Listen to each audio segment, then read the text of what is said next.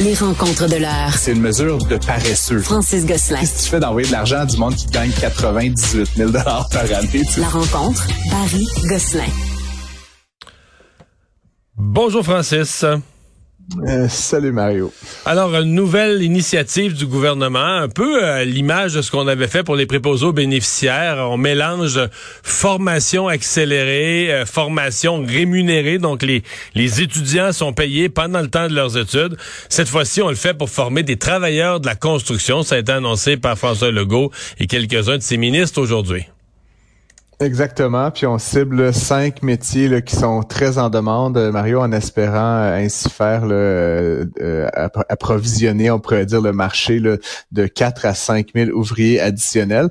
les étudiants qui s'inscrivent à cette formation-là vont quand même recevoir 750 dollars par semaine pendant la durée de la formation, ce qui est quand même un incitatif important. C'est-à-dire que tu peux éventuellement lâcher un emploi rémunéré pour aller suivre une formation, être rémunéré pendant que tu la suis évidemment euh, par la suite là, entrer sur le marché du travail euh, dans l'un des métiers.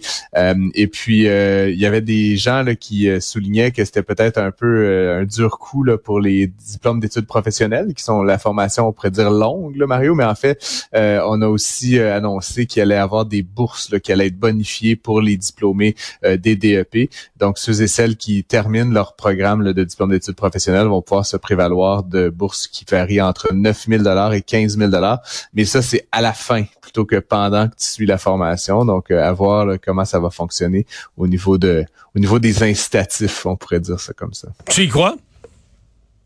Euh, je trouve que c'est une bonne mesure, honnêtement, là, quand on cherche des travailleurs dans un secteur comme celui, comme celui de la construction, puis qu'on cherche à inciter des gens à faire le saut. Souvent, un des plus gros obstacles, ben, c'est que euh, dans, le cas de ces métiers-là, il faut, y faut avoir une formation euh, spécifique, donc c'est pas juste une paire de bras, et, et, que le, le passage, dans le fond, à travers un parcours de formation est un obstacle parce que pour certains ménages, surtout ceux qui n'ont pas nécessairement les ressources financières très importantes, ça veut dire de pas travailler là, pendant plusieurs semaines plusieurs mois, ça peut être difficile à imaginer pour plusieurs ménages. Donc, d'avoir un incitatif, un peu comme dans le militaire ou dans d'autres univers, Mario, euh, c'est bien. Après, le seul enjeu, là, c'est de voir si en, formation express, on est capable de délivrer les mêmes connaissances puis la même qualité de travailleur que dans le cadre de formation euh, plus longue et complète.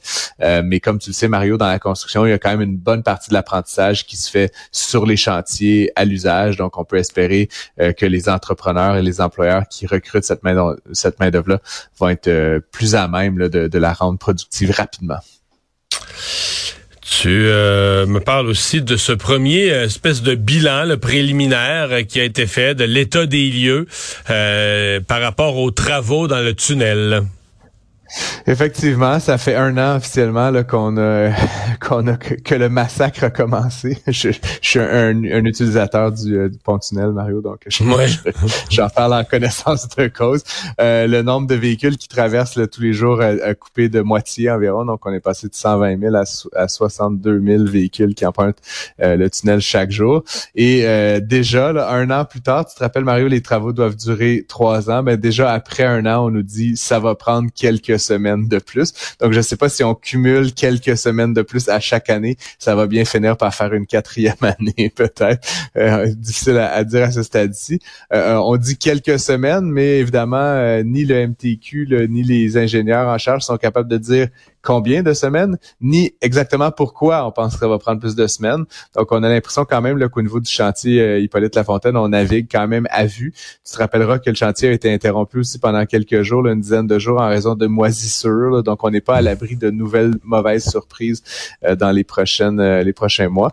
Les travaux coûte 2,5 milliards de dollars, Mario, mais je serais bien intrigué de voir quelqu'un faire l'étude d'impact économique de ce que ça coûte à l'économie, à ah la société québécoise, des travaux comme ça.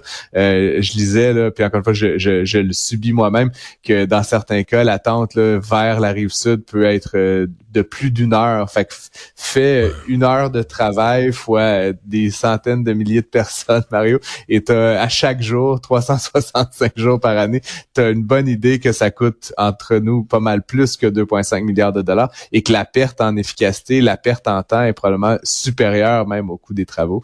Euh, et donc, euh, j'espère que ça va se régler rapidement.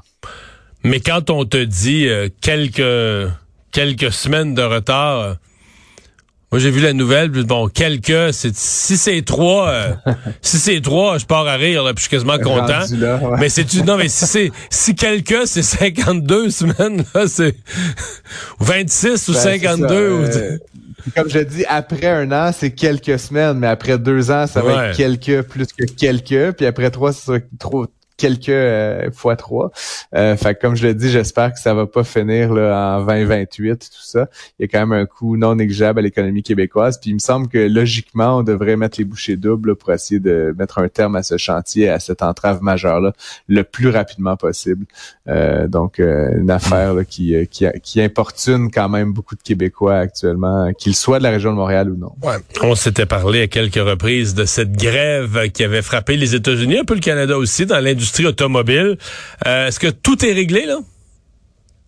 Tout n'est pas réglé, réglé, euh, Mario, mais le dernier constructeur, General Motors, qui avait pas encore convenu d'une entente de principe avec les United Auto Workers l'a fait aujourd'hui. Euh, ça pourrait donc mettre fin à la grève qui a débuté il y a six semaines environ.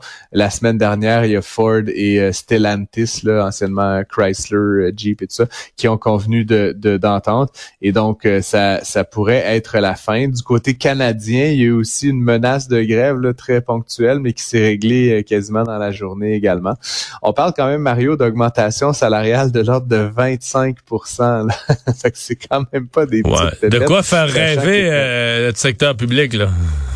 Ouais, je sens qu'il y a un front commun qui va peut-être euh, se dire qu'il devrait être dans le domaine de l'automobile. Mais euh, blague à part, donc 25% Mario d'augmentation. Et en plus, euh, lors de la crise financière de 2009, tu te rappelles, les, grands constructeurs automobiles avaient, beaucoup souffert. Il y avait eu de l'argent public qui avait été investi notamment pour sauver General Motors. Et dans les négociations, les syndicats avaient accepté des baisses de conditions, ce qui arrive assez rarement, évidemment.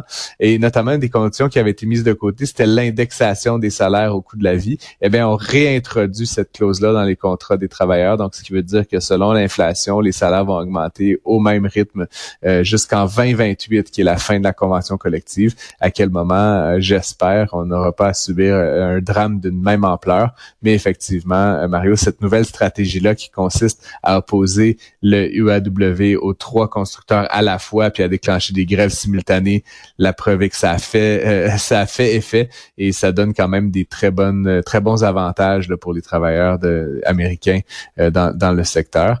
Euh, la question évidemment qui se pose là, c'est là on, ralentissement économique, difficulté de la transition vers les véhicules électriques. Est-ce que les, les, trois grands vont réussir malgré tout à, à dégager des bénéfices puis à continuer d'opérer à profit là, ça, ça, ça, va être un vrai challenge, je pense, dans les vraies prochaines années. Mais elles ont besoin de cette main d'œuvre là, donc au moins ils savent qu'ils peuvent contrer sur des travailleurs engagés désormais. ouais, ouais, qui rentrent, euh, ils rentrent pas au travail euh, la tête basse. Les travailleurs rentrent, au, rentrent au bureau, euh, au boulot, le, le, cœur léger. Hey, merci, Francis. À demain. Je pris. À demain.